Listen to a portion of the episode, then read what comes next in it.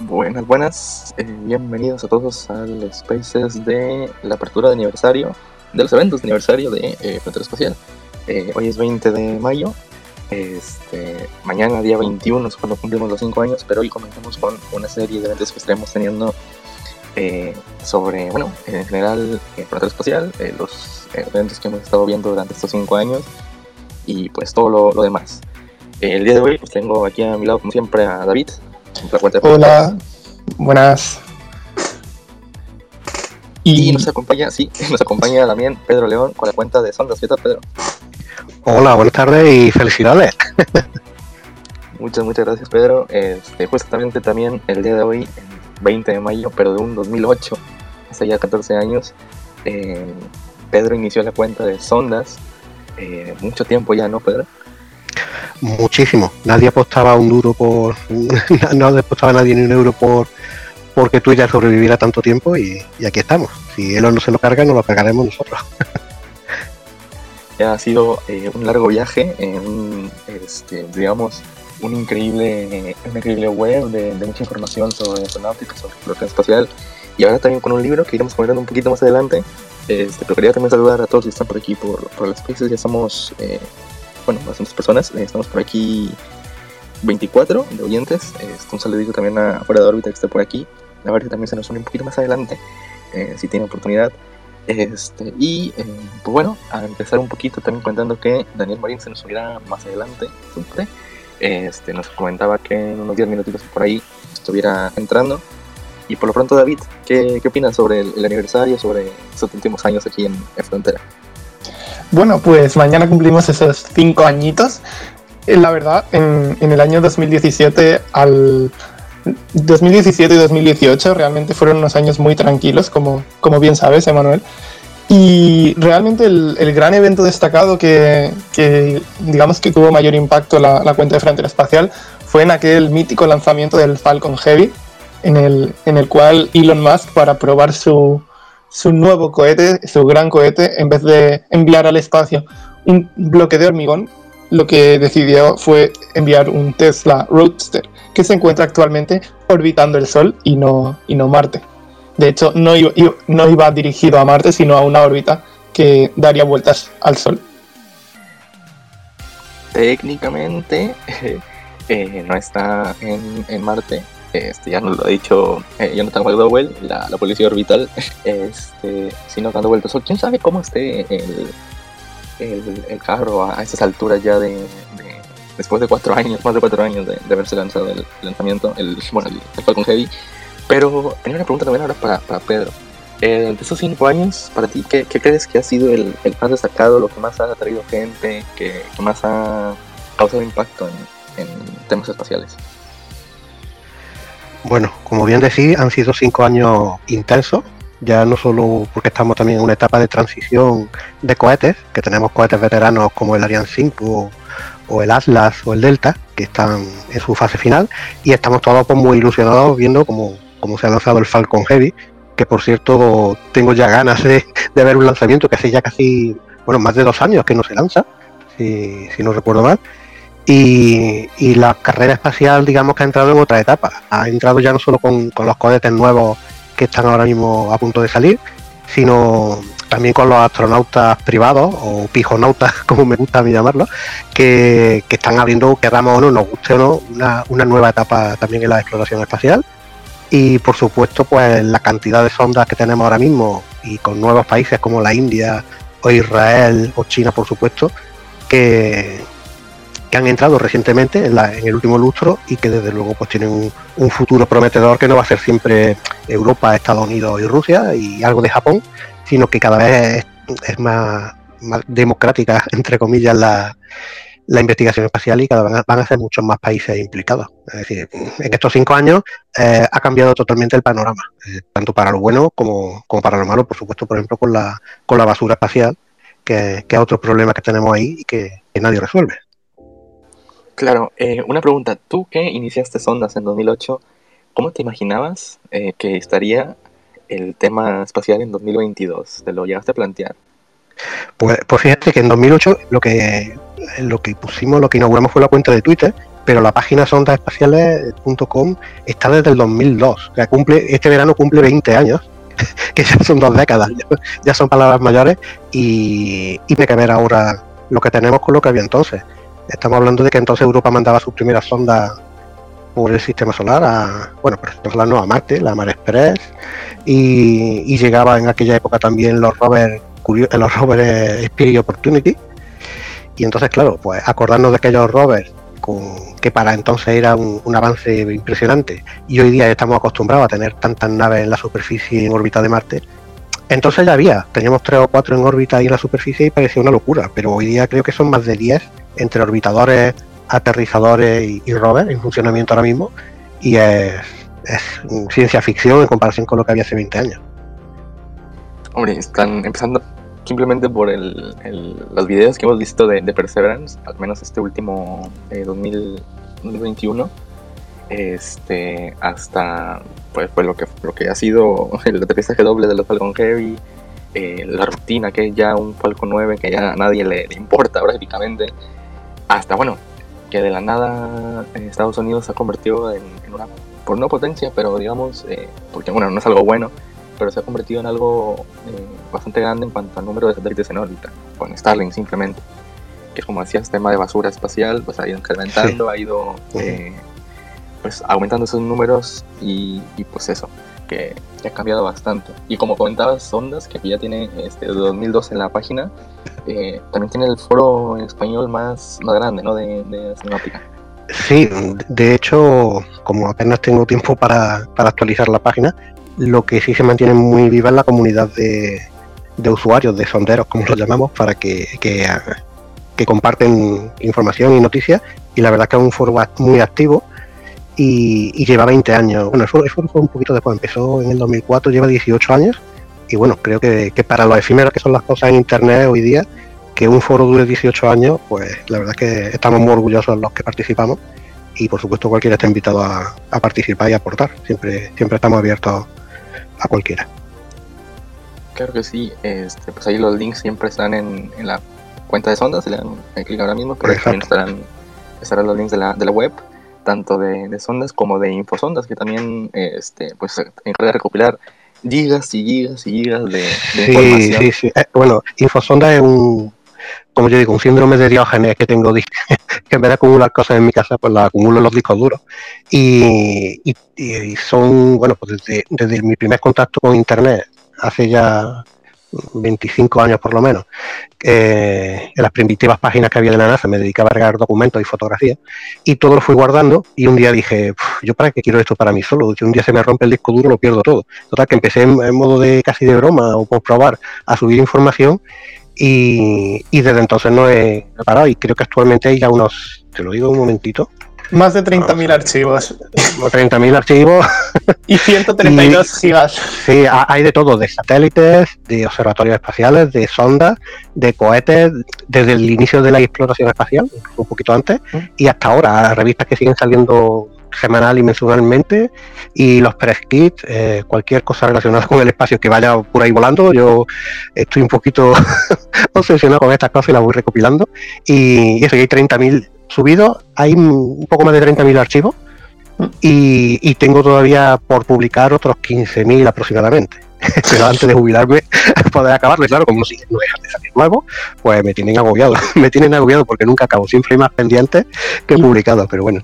Y más se saldrán ahora, ¿eh? Sí, sí, sí, yo te digo que, es que la, fuente de información cada vez hay más y, mis carpetas, mis marcadores del navegador cada vez están más llenos y, no hago más que abrir y descargar el archivo, ordenar y subirlo.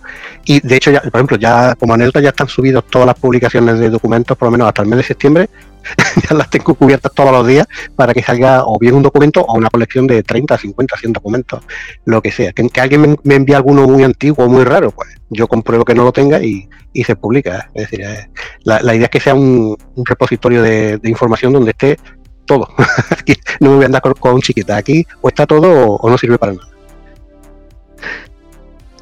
este, un, trabajo de, tantos años, tantas horas, este, si yo me quejo, bueno, no me quejo, eh, la verdad, pero si yo me canso un poco de, estar este, al pendiente, de estar em, cubriendo todo, estar pendiente de los eventos, de, lo que va a ocurrir, de lo que bueno, sobre todo de una nueva iniciativa que tenemos de Skywatch para avisar eh, a pasos de satélites y demás información.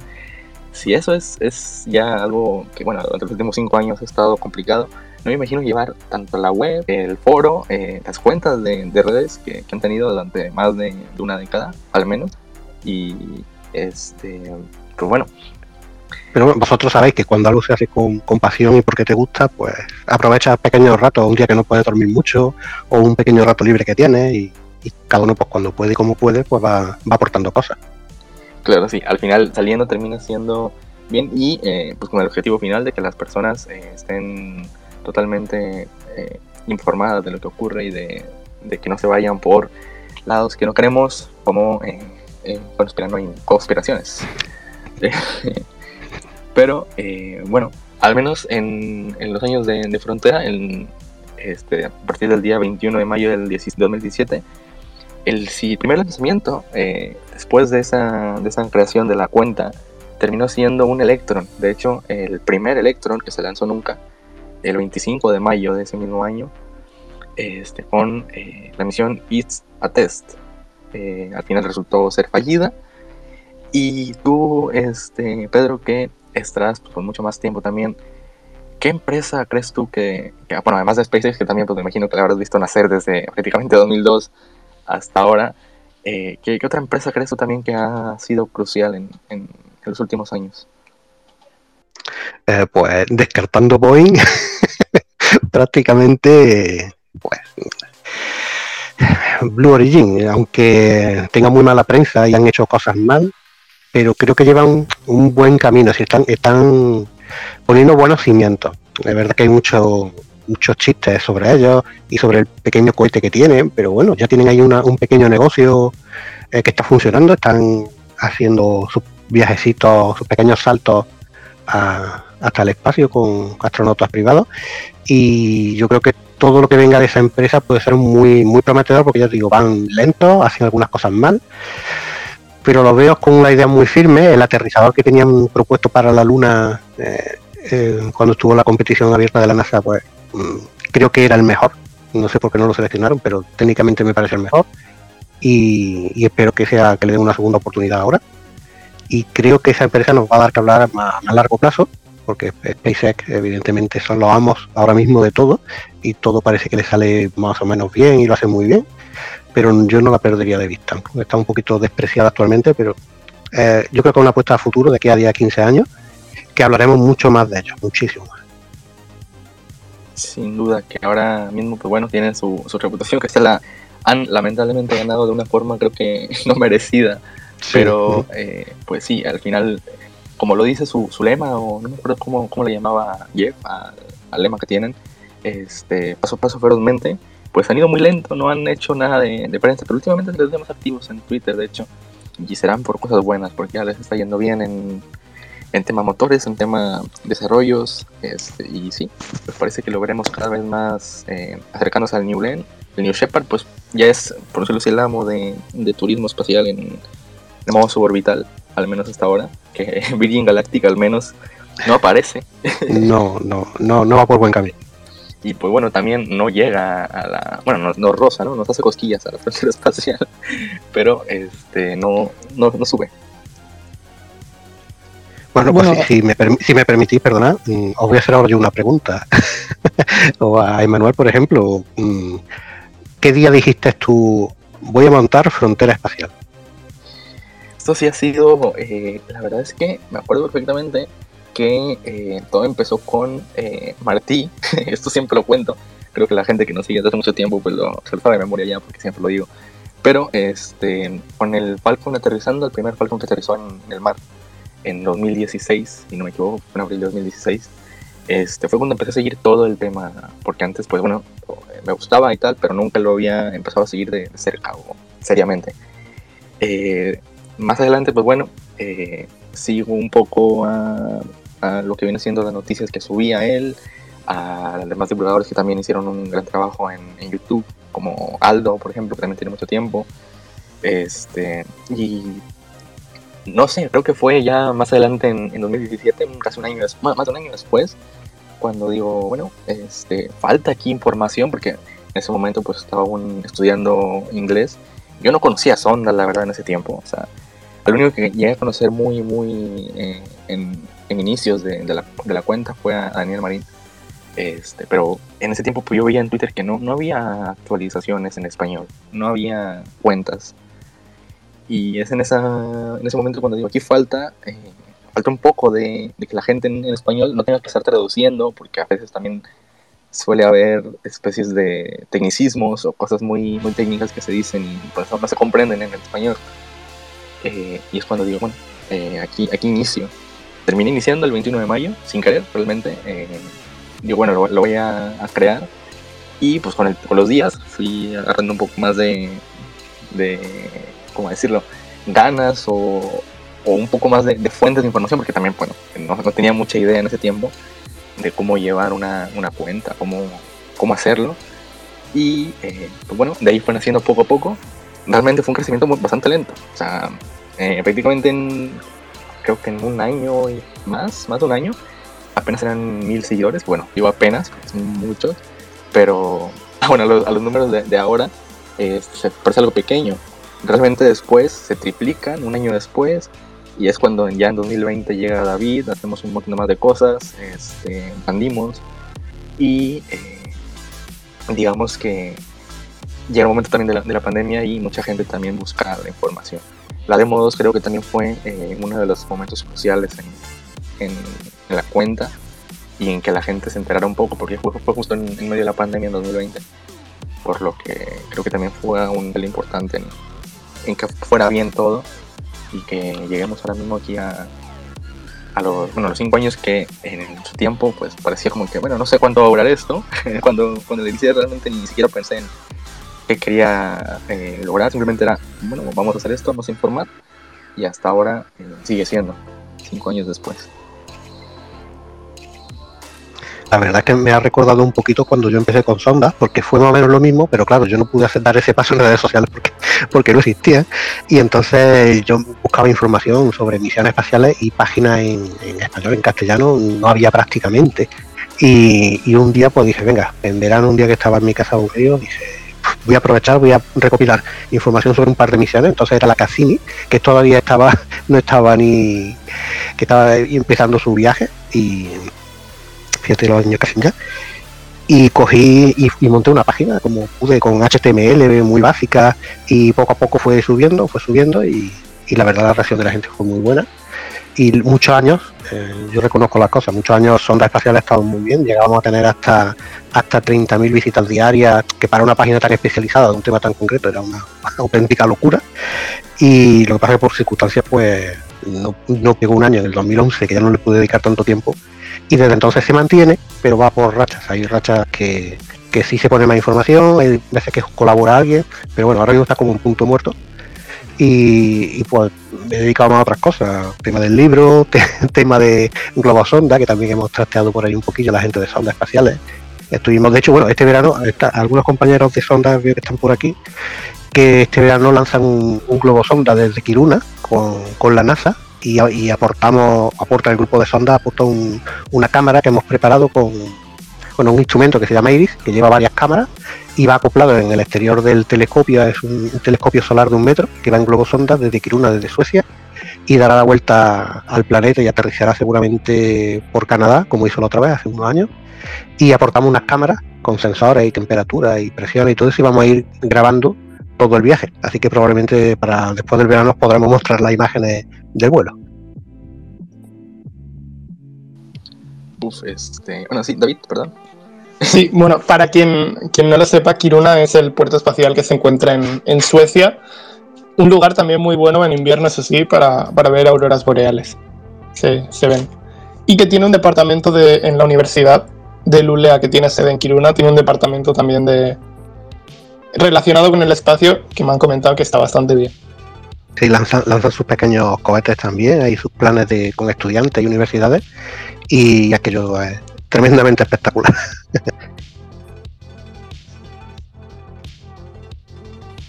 Bueno, este, y ahora eh, estábamos justamente también en tema eh, que comentó David, por ejemplo, de, auroras boreales, que me, acordé ahora. Eh, ¿Tienes algún eh, evento astronómico, evento eh, preferido, Pedro, que hayas estado en los últimos cinco años de, de que hayas estado bueno, pendiente o bastante expectante? De astronomía te refieres, me imagino. Sí, sí, sí. Sí, pues si puedes llamar evento astronómico a ver pasar la, los satélites Starlink, pues, lo, pues lo podría considerar así, pero la verdad es que últimamente la astronomía la he tenido un poquillo también abandonada. Pero lo que tengo ganas de, ver un eclipse solar, por supuesto, y porque los de luna ya parece que cuando uno ha visto unos pocos ya no te ya no te llenan tanto, pero bueno. Eh, eh Kiruna tuve la, mala suerte, tuvimos la mala suerte, no mala suerte, sino que no había otra opción, de que cuando estuvimos era, era día, todo, durante todas las 24 horas era de día y claro, eh, auroras boreales no puedes ver, así que habrá que hacer otra visita pronto, pero ya que, sea de noche, en los meses de invierno. Mientras damos paso a Daniel Marín, que parece que ya se ha unido, una pregunta. Eh, has mencionado ahora ver los pasos de Starlink. No sé si ahora te refieres con los que podemos ver hoy en día o con los primeros pasos de Starlink, porque hay una diferencia muy grande. Yo recuerdo en, un paso reciente de Starlink del mismo día del, lanzamiento o el día siguiente, que se veían mucho menos a, la vista, pero al principio los primeros realmente era espectacular y de hecho mucha gente llamó al, 112 pensando que venían los extraterrestres. Sí, sí bueno, han mejorado evidentemente, eh, eh, aparte de que lo han puesto más, lo típico, las pantallas para evitar los destellos y lo han oscurecido y todo eso. Eh, lo que pasa es que como está en un sitio oscuro, no llaman tanto la atención como pueden llamar a la población general, pero se siguen viendo. Y, si estás con alguien que está observando y está haciendo fotografías de cielo profundo o de planeta, la verdad que las, con las personas que, hablo de este y que suelen salir a observar están más nerviosas porque siempre siempre suele fastidiar un poquito las imágenes y aunque visualmente a simple vista sean menos agresivos en, una captura fotográfica van a quedar. Así que el, problema sigue estando. Yo eh, admiro muchísimo a, SpaceX y todo lo que hace, y el Falcon 9 y el Falcon Heavy y los Falcon que vengan y los Starship, pero Starlink me pone no, nervioso, me pone nervioso porque no, no me gusta, me parece un proyecto que tendrá sus ventajas, no lo niego, pero si me pudiera oponer, decir, aquí no se hace ya más, no se lanzan más satélites, me, opondría, porque me parece un, un pequeño gran despropósito.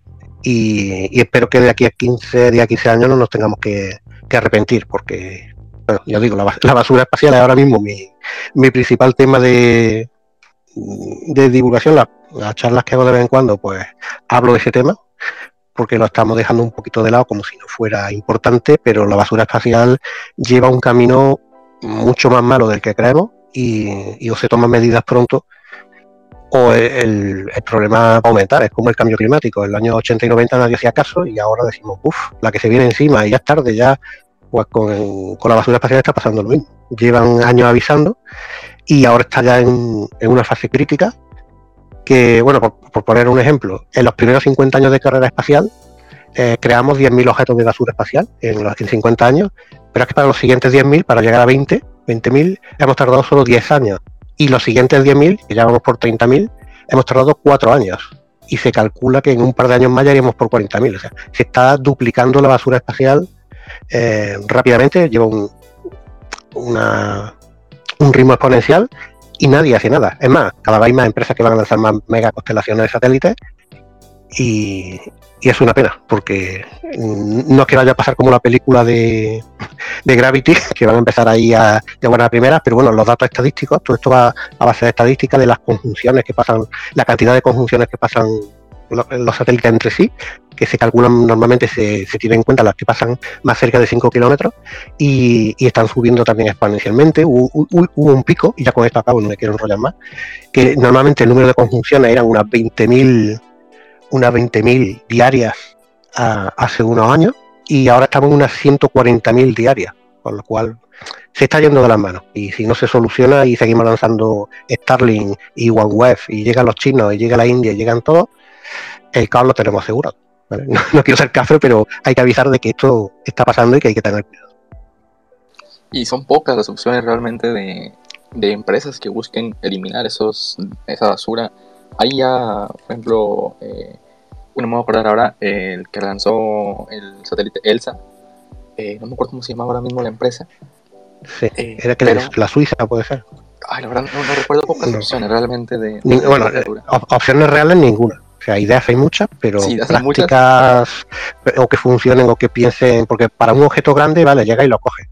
Pero los grandes no son el problema, el problema son los millones de, objetos pequeños que están incontrolados, que no se sabe dónde está y, un impacto causa el mismo, el mismo daño. Y entre las megaconstelaciones, los ASAT, las pruebas militares rusas, China y, y que ahora por fin parece que puede haber una especie de moratoria, ¿no? Pero entre todas estas pruebas eh, están dejando un panorama chungo. Yo digo, no quiero parecer optimista, pero es que no se le da nunca la, importancia que tiene. Y, hay, hay, un en Twitter un, un, señor que se llama Hugh Lewis, el profesor Hugh Lewis, luego lo comparto en Twitter, que hace un estudio buenísimo, relativamente sencillo de entender, hace unos hilos y con gráficas y, pone los pelos de punta. Yo lo, lo, conocí hace unos meses, sigo todo lo que pone porque está muy bien informado, saca todas las publicaciones nuevas que hay sobre el tema y te, explica claramente por qué tenemos que estar preocupados y qué está pasando. Y, y yo aconsejo no leerlo antes de irte a dormir porque como te vayas a dormir pensando en lo que has leído, dices, madre mía, que nos quedamos sin espacio. En muchos medios han salido en los últimos meses artículos diciendo lo que se llama el, fin del acceso al espacio, que parece de ciencia ficción, pero el fin del acceso al espacio llegaría el día que, haya tantos impactos y haya tantos fragmentos que, será casi imposible lanzar un satélite o un cohete nuevo porque, porque se va a destruir. O sea, va a ser cuestión de días que se haya eh, alcanzado por un impacto y, nos quedaríamos sin poder enviar ni, misiones tripuladas, ni satélites, ni absolutamente nada al espacio. O sea, nos quedaríamos sin carrera espacial.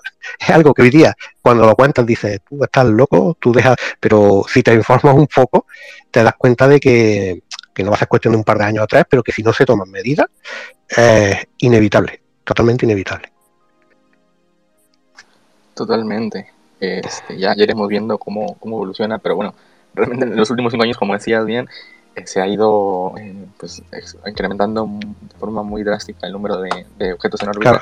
Eh, el, problema es que, los datos han, dejado de crecer linealmente, poco a poco, y van ya todos exponenciales, van disparados. Entonces, y no, y no hay al revés, cada vez hay más promesas de más megaconstelaciones y, y asusta un poco el hecho de que uno el espacio es tu afición o tu trabajo de mucha gente y, no lo podemos cargar. que puede realmente, existen estudios que indican que si no se para el ritmo o se corrige, nos podemos quedar sin acceder al espacio. O sea, adiós a estaciones espaciales, adiós viajes a otros planetas, adiós tener satélites de comunicaciones, adiós, o sea, si uno se para a pensar en eso, sería volver a los años 50 en relación a lo que hay en el espacio y todos los servicios de meteorología, de predicción de cosechas, de todo, pues desaparecería. Con lo cual, ya digo que no quiero parecer catastrofista, que este hombre ha venido aquí a hablar de cosas raras, pero que, es un tema que hay sobre el que habría que, prestarle más atención, simplemente.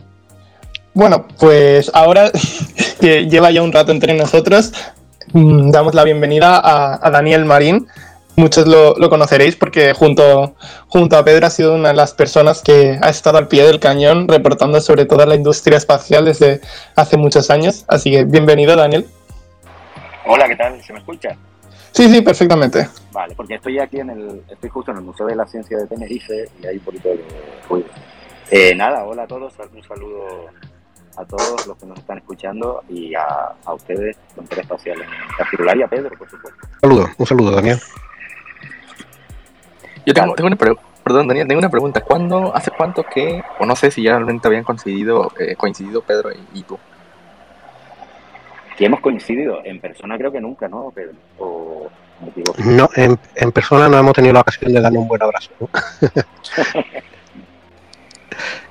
Pero bueno, yo, recuerdo a Daniel, antes, fijaros, fijaros si llevo años y soy ya viejo en esto, que antes de que existiera su blog, su, su enciclopedia de su blog, eh, escribía muchísimo, participaba en el foro de, sondas espaciales y ahí fue donde yo contacté con él y lo conocí de, ah, hablar en el foro. y, ya entonces, y, por ahí tienen que estar las cosas que escribía todavía tiene que estar ahí almacenada en el, en, el servidor porque ya prometía, ya escribía ahí sus pequeñas entradas explicando cosas y, y se veía un chico prometedor. Mira, la verdad es que ha llegado, ha llegado lejos. Hay decir que el, foro de sondas espaciales, para, sobre todo para la gente más joven que casi no sabe lo que es un foro de internet, es toda una referencia en temas del espacio español. O sea, que si alguien no lo conoce, que vaya y todavía está activo. Por supuesto, que, que vaya y lo vea y participe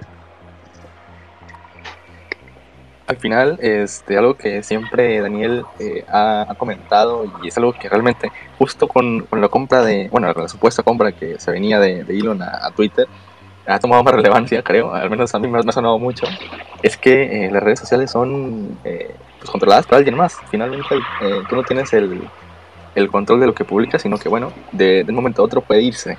Mientras tanto, un blog, como es el caso del foro de sondas, este, pues ahí queda, es parte tuya. Y pues lo hemos visto con, eh, como decimos, con, con el, foro, con la web de, Eureka, este, que prácticamente tiene ya bastante, bastantes años este, y han logrado eh, conseguir un montón de, de lectores, de, de, personas fieles al contenido que suben y sobre todo un, un montón de, de, información útil para las personas que están eh, este, buscando información sobre el espacio en español. Yo te voy a decir una cosa, yo soy bastante aquí vieja escuela, old school, no solo por la edad, sino porque estoy convencido de que el formato blog sigue siendo muy interesante, sobre todo cuando lo compara con las redes sociales tipo Twitter, que se pierda información, no, no está hecha en las redes sociales para transmitir grandes cantidades de información. Los hilos de Twitter también, pero es un formato que a mí no me termina de conocer, para algunas cosas también. Y lo mismo digo de, los foros como sondas espaciales, que por cierto, la, web de sondas espaciales, eh, bueno, se siempre lo documentado, pero además de del foro hay muchísimas otras cosas y hay material y, muchas, muchísimo contenido. ¿no? Y yo creo que ese formato... Recuérdame que parte del abrazo te invité a una cerveza. bueno, vale, lo acepto, lo acepto. No, pero me refiero que ese, ese formato en foro, eh, tipo web, blog, que sea, eh, creo que sigue siendo más necesario que nunca, porque las redes sociales, pues ya que comentar lo de Elon Musk, cada vez se ve que son más cerradas, eh, es un universo en sí mismo, cada vez cuesta más salir fuera de la red, ¿no? poner enlaces a otros medios, tienen una vida eh, muy pequeña, entonces la presencia de web tradicionales creo que es más necesario que nunca en determinadas cosas para buscar información. Sí, sí, justamente mientras estamos hablando acabo de ver que eh, la, cuenta de Sondas y, de Pedro han, han, publicado algunos tweets de, archivos nuevos que se han subido a, la, a la web de, de InfoSondas. ¿Estás trabajando, Pedro? Creo que sí. Porque no responde.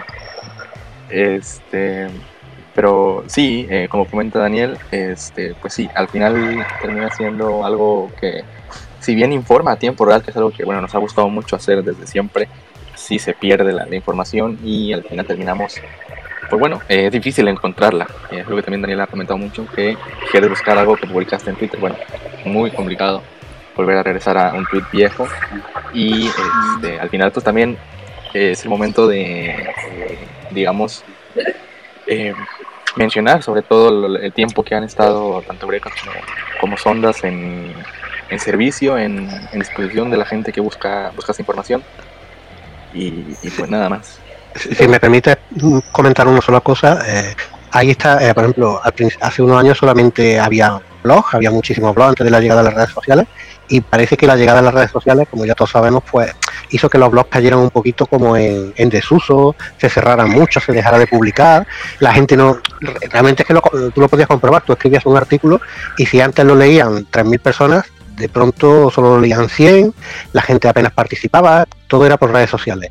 Y, creo que ha sido un gran error, comprensible, pero ha sido un gran error dejar de un, de un lado los, blogs y centrarnos solo en redes porque las redes tienen grandes ventajas, pero como habéis dicho, tienen muchísimos muchísimo inconvenientes a la hora de compartir información, digamos, de más calidad o más amplia o más desarrollada. Y, ahí, por ejemplo, está el mérito de, de, Daniel, que a pesar de toda la crisis de blogs que ha habido, pues ahí sigue sigue con un artículo de calidad muy, eh, muy frecuentemente y, se sigue leyendo. Es decir, cuando, hay calidad y cuando se aportan buenos materiales, pues la gente parece que sigue dispuesta a leer y digamos que una esperanza es que se mantenga el blog de Daniel tan, tan activo y con tanta información, pues que da esperanza de que los blogs vuelvan a ser un poquito lo que eran antes y que sean complementarios las redes sociales. No tiene por qué ser una cosa u otra, sino que pueden coexistir y, ayudarse, digamos. Son que haga flujo de, visitas de un sitio a otro y sean complementarios. Gracias, eh, Pedro. Y efectivamente yo creo que de hecho son complementarios porque eh, lo que decían antes, el Twitter, por ejemplo, es una magnífica red para en tiempo real, para informarse en tiempo real de lo que está pasando. Es genial, o sea, tiene ahí un montón de gente que están en el sitio, que te están informando de, muchas cuentas, que por ejemplo, ustedes, en Frontera Espacial, lo hacen fantástico. Entonces, eh, lo que es en tiempo real o con noticias, digamos, de actualidad o temas de actualidad, es una red muy potente. Y hay un blog o a lo mejor un foro, bueno, un foro también, ¿no? pero es otro formato. Eh, pero yo creo que se complementan. Eh, lo único es eso, que la, la, estructura de las redes sociales está hecha de tal forma que te metes en Twitter o te metes en Instagram o en TikTok y no sales de ahí. No están diseñadas que los usuarios no salgan, lógicamente, porque el dinero ¿no? se quedan ahí. Y es el problema para darle a conocer otros sitios interesantes donde está la información. Claro, este, y bueno, no sé si David tiene algo más que comentar sobre, sobre ese tema, sino también pasamos un poquito más a, a otros eventos que han pasado durante los últimos cinco años, David. No sé si tienes algo más. No, no tengo, no tengo nada más, pero sí preguntarle a, a, Daniel Marín, de estos últimos cinco años, ¿qué evento crees que ha sido más relevante a nivel general? Eh, pues, hombre, es complicado, me lo pone difícil. Yo creo que en estos cinco años el evento si es un evento en concreto, es difícil elegir entre exploración planetaria, tripulado, lanzamiento, pero yo creo que como evento general, sin duda, ha sido la función. No, no, te voy a elegir un evento específico, sino genérico, ¿no? La consolidación del modelo de SpaceX con el Falcon 9 en términos de lanzamiento. Yo creo que eso ha sido revolucionario. La verdad es que estoy totalmente de acuerdo. Eh, SpaceX al final ha venido, ha revolucionado el mercado y ahora parece ser que la única manera que, se ve posible para continuar con el sector espacial es mediante la reutilización, siendo un gran ejemplo de ello la NASA, que en un primer momento fue reticente a utilizar eh, propulsores reutilizados con misiones tripuladas y cambiaron de postura y a día de hoy no tienen problema. Sí, y hay que decir que ahora vemos que todas las empresas a nivel mundial y las agencias espaciales intentan seguir ese modelo de SpaceX. Por eso digo que ha sido revolucionario porque ha marcado una tendencia, no ha sido solo con SpaceX, no se ha limitado a Estados Unidos, sino que eh, se ha ampliado a todo el mundo. Y que por ahora, a pesar de que hay, pues bueno, solo en China puede haber 100 empresas que están intentando desarrollar sistemas reutilizables, por ahora solo el modelo de SpaceX es el que está triunfando. Bueno, y, fijaros lo que ha cambiado el panorama, que cohetes que todavía no se han estrenado, como el Vulcan o el Ariane 6, cuando los lancen nos van a parecer antiguos, porque no se recuperan. ¿cómo es posible que desperdicien esos cohetes tan enormes y, no se recuperen? Es decir, el Ariane 7 tendrán que írselo planteando y que sea un poquito más recuperable, o por lo menos en parte, porque digamos que se quedan fuera del mercado totalmente. ¿Y el SLS? es que me, da risa. da igual el mercado, Que eso también es importante señalarlo. Sí, es cierto, es cierto. SpaceX ha cambiado el paradigma de sistemas de lanzamiento. Sigue habiendo un nicho muy importante en todos los países de las agencias espaciales de lanzamientos eh, nacionales, de seguridad nacional, de satélites propios, etcétera, que no tienen que ser rentables ni aspiran en ningún momento a ser rentables. Entonces, eh, Claro, eso sigue ahí. Lo que pasa es que también es verdad que ninguna agencia espacial quiere quedarse atrás. Me refiero, el Ariane 6 no tiene que ser rentable. De hecho, no lo va a ser probablemente. Y a nadie le importa. O sea, Europa no va a perder el, acceso al espacio independiente porque si no nos quedamos como los 70, que los americanos nos saboteaban y no nos dejaban lanzar nuestros satélites. Entonces necesitamos un sistema de lanzamiento propio pero ya digo, no importa que sea rentable. Ahora, también lo que decimos, a ninguna agencia espacial, ninguna empresa aeroespacial quiere quedarse atrás en esa tecnología y quieren locomotoras de vapor cuando la gente va en trenes de levitación magnética, ¿no? Entonces ahí hay una tensión importante incluso en ese tipo de opción. Al final, este, pues también aprovechando que después de tanto tiempo eh, no tenemos eh, James Webb, no tenemos SLS, eh, bueno, el, el, SLS aún no se lanzó, pero estamos ya cerca. Este, la cosa, eh, yo cuando inicié al menos Frontera en 2017, eh, el SLS originalmente se iba a lanzar, bueno, tanto el SLS como el Web, si no me equivoco, se iban a lanzar en 2018. Sabemos que el Web se acaba de lanzar hace 5 meses, no, 6 meses, eh, está hace medio año, diciembre, y el SLS pues está por lanzarse supuestamente en unos 2-3 meses más o menos, si todo va bien. Para ustedes, al menos cuando, cuando estaban eh, este, con, con, un importante momento en el, en el tema, cuando aún estaba el transbordador y veía que a lo mejor podía venir un sustituto del SLS del transbordador y ya el sustituto del Hubble, bueno, el sucesor, que no es directo, pero digamos que vendría siendo el siguiente telescopio en, en servicio, el James Webb. ¿Qué, realmente, cuáles eran las fechas que tenían ustedes cuando estaban por ahí? Eh, porque bueno, sabemos que el James Webb se remonta hace décadas, pero este, ¿qué fechas tenían de, de lanzamiento? Si, si, me permite primero opinar a mí, Daniel, y luego ya que él me remate. Pero es que para ser aficionado a la astronáutica y al espacio, tienes que tener mucha paciencia. O sea, yo creo que es la afición en la que tienes que tener más paciencia de las que existen, porque los, los plazos nunca son los que dicen. Los plazos siempre van a ser mucho más eternos, tanto para cohetes como para sondas, por ejemplo, la, propuesta de sonda para ir a Urano, que si se lanza dentro de 13 años, que llegará dentro de 25, mm, contarme alguna afición que haya en el mundo que o, o ciencia o algo que tenga que estar tantísimos años pendiente de que algo ocurra. Entonces, para, empezar, los plazos como que hay que tomárselo un, un, poquito a broma, ¿no? Y cuando ya veas que está ya eso construido y está en la plataforma o está, decir, venga, ahora me lo voy a tomar en serio porque mientras la mayoría de las veces solamente PowerPoint y poco más. Pero eh, lo que iba a decir, por ejemplo, el plazo para el SLS es que hay que, hay que recordar que antes del SLS estaba el Ares. El, Ares 1 y el Ares 5 iban a ser los que sustituían al transbordador. Y, se hizo un lanzamiento de, del Ares y desapareció. Y, y 10 años después, pues parece que por fin el sustituto, que no es sustituto, porque realmente no, no va a ser la misma función, pero lo que quiero decir, que no me lío más, que, los plazos nunca hay que tomárselos, sobre todo los que sois más jóvenes, que cuando digan esto se va a lanzar a construir de aquí a cinco años, olvidaros, dedicaros a lo que a lo que en este momento esté funcionando y cuando lo que lo que se prometa sea ya más o menos tangible que lo puedas ver a través de fotografía o vídeo, entonces decir, ahora ahora sí es real. Sí, lo que comenta Pedro, efectivamente. Eh, los plazos siempre van a ser más largos de lo previsto. Y bueno, en temas en concreto como la exploración planetaria, decir que eso ya se ha convertido casi en la construcción de catedrales del siglo XXI. O sea, son prácticamente aventuras, bueno, prácticamente no, son aventuras multigeneracionales, ¿no? que se, las vemos que duran décadas y décadas y décadas. En el caso del SLS, por lo que decía Pedro, es que el proyecto nació a partir de 2010, cuando se canceló el programa Constelación, y en aquella época, pues se esperaba que el primer lanzamiento fuese a partir de 2015, porque era una versión simplificada del Ares 5, muy simplificada, y que hay que recordar que no sé por motivos políticos, que fue un cohete que eh, se construyó, se desarrolló, se aprobó sin tener un objetivo claro. Eh, ahora el programa Artemisa es un objetivo que se ha creado recientemente, no, no había ningún objetivo claro, bajo la administración Obama no se sabía qué hacer con el programa de si se acuerdan, la, la, misión para capturar un asteroide y traerlo a la Tierra y enviar ahí la nave Orión, pero vamos, que no se sabía qué hacer ¿no? con la nave Orión y el cohete SLS. Y en el caso del James Webb, pues sí, ahí sí que los plazos en su momento se esperaba lanzarlo en 2010 y lo que entonces se ha ido retrasando, retrasando, retrasando.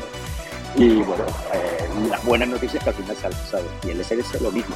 Dentro de lo malo, que el SLS, eh, a pesar de todos los retrasos y sobrecostes, se va a lanzar prácticamente con toda seguridad. Si se lanza y sale mal, ya eso es madera. Eh, y es un programa que además está integrado en la exploración de la Luna. ¿no? El programa Artemisa tiene un objetivo bastante claro y además eh, ha logrado reunir a todas las grandes empresas del sector, incluido SpaceX, que es quien va a suministrar el módulo lunar para la primera misión tripulada. O sea que es un programa que va muy lento, y ese es otro tema, además, la política es quien determina los tiempos, no es dinero, sino la política, el dinero viene de la política. Pero sí, para no extenderme mucho por lo que decía, que, hay que acostumbrarse que estos programas tardan muchos años y que lo que dicen al principio no hay que tomárselo en serio. De hecho, bueno, también ocurre con Elon Musk, no solo con la NASA, ¿no? que Elon Musk al principio, de cuando planteaba eh, la primera presentación del viaje a Marte, ¿no? Pues prácticamente íbamos ya, en 2022, 2023, 2024 íbamos a empezar a colonizar Marte. algo que, me gustó mucho de lo que acaba de decir Daniel también es que eh, creo que además de lo que comentó Pedro antes de... Este, no, perdón, también lo comentó Daniel, que era sobre el evento más importante de los últimos cinco años, que era la, este, pues, la llegada de SpaceX al, al mercado y cómo supuso un cambio. Este, creo que también otro de los eventos más importantes en general, no tanto un evento específico, creo que puede ser ese plan de, de la maduración de, bueno, eh, cómo maduró más bien el programa eh, Artemis, que en su tiempo pues se llamaba las misiones Exploration Mission 1, eh, que al final bueno, se concretó en el programa Artemis, un muy buen nombre este, y que pues, se han ido, a en los últimos años se han ido añadiendo cada vez más y más contratos que por fin hacen que se vea un poco más viable el, el programa. Tiene sus cosas por ahí también, pero eh, al final creo que sí ha sido en parte eh, interesante de los últimos años que se tenga un plan concreto, al menos hasta Artemis 3. Eh, ya más adelante, pues bueno, aún está pendiente de revisar, pero al menos lo que sí es que tanto el SLS va a seguir lanzándose. Ya como dice Daniel, si algo pasa, pues bueno, vemos qué sucede. Pero mientras tanto, si todo el SLS va, va bien, pues tendremos una misión Artemis 3 también bastante interesante y este, quería comentar también que justamente está rolando por aquí, Rolando Felves, eh, que está haciendo una gran infografía traducida de eh, Tony Vela sobre esta misma misión, eh, arte, bueno, en general del programa, que eh, involucra a la, a la Starship Lunar, y al SLS sobre todo, que es parte importante. Muchos se van a, a mirar simplemente a Starship Lunar como método de, de, ir a la Luna, pero realmente sin el SLS no, no hacería nada. Que es un poco gasto, sí, pero bueno, ese es otro tema no, no me enrollo más. Este, y bueno, David, este, antes de que comentes una cosita más, eh, quería eh, decir también si alguien tiene alguna pregunta para antes de, ir cerrando, antes este, que los vaya dejando por, por, por Twitter. Este, hablaremos por, por texto únicamente las preguntas para, hacerlo un poco más corto. Ya se nos salió de las manos una vez, no queremos que vuelva a suceder. Este, y mientras quieren ir dejando las preguntas por, por Twitter, este, David, no sé si quieres comentar algo más. Vale, mm, por ejemplo, el, como hemos comentado al principio, este es el primero de los eventos para celebrar el cumpleaños de Frontera Espacial y el próximo será mañana a la misma hora, creo. Pero será en nuestro canal de YouTube, donde estaremos con Martín Monferré, de. También estaremos hablando más sobre la actualidad y, las noticias de que a día de hoy se encuentran en el panorama espacial, revisando también algún que otro evento como hemos hecho hoy, pero con algunas novedades más. Y si tenéis alguna preguntita la, podéis dejar y os la leemos para, para Daniel, para Pedro o, o, para nosotros. Podéis enviarla respondiendo a cualquier tweet nuestro o por DM.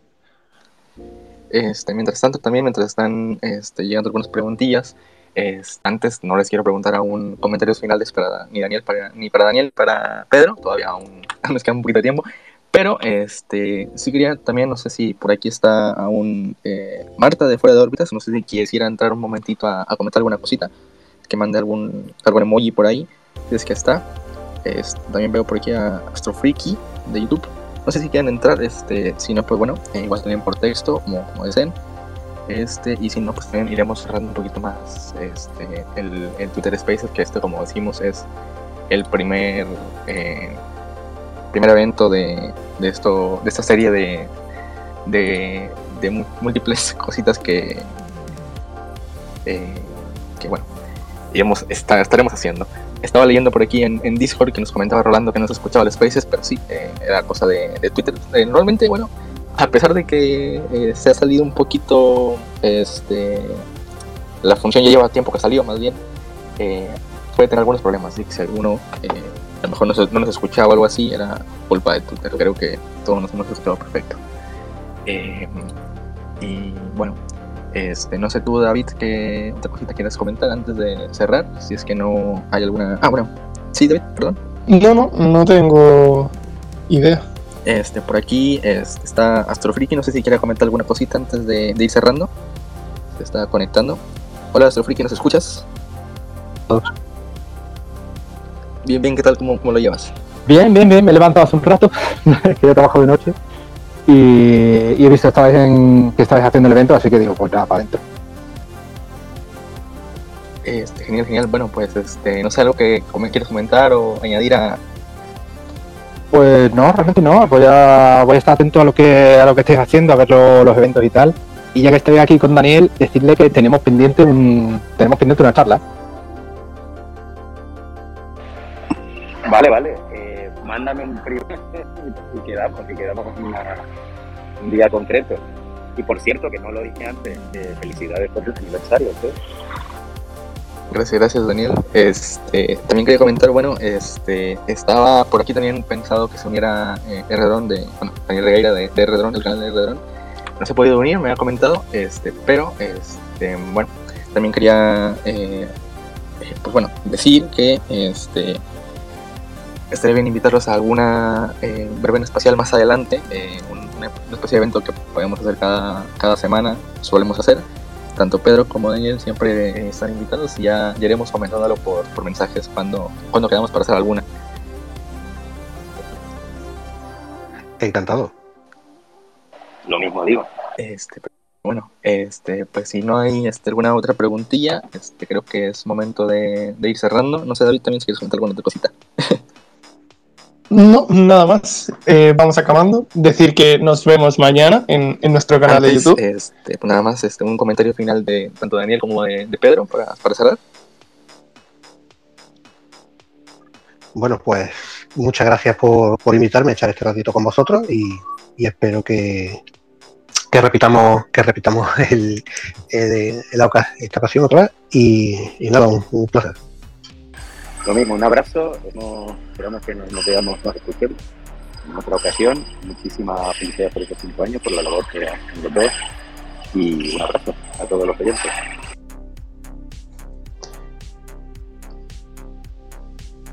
Hasta pronto. Venga, muchas gracias por unirse a los Spaces. Gracias a, a Fernando Orbita, Astrofriki y Rolando que han estado por aquí, todos los que se han unido. Y nos iremos viendo en los próximos eventos de eh, aniversario, que estaremos mañana mismo a la, misma hora eh, con, en YouTube. Y por aquí, bueno, nos vemos en, el, resto de redes. Eh, y bueno, seguir a, a las cuentas de Daniel Marín, de Sondas, en caso de que aún no lo hagan, que sería muy raro. Pero bueno, nos iremos viendo en próximos eventos. Muchas gracias a todos.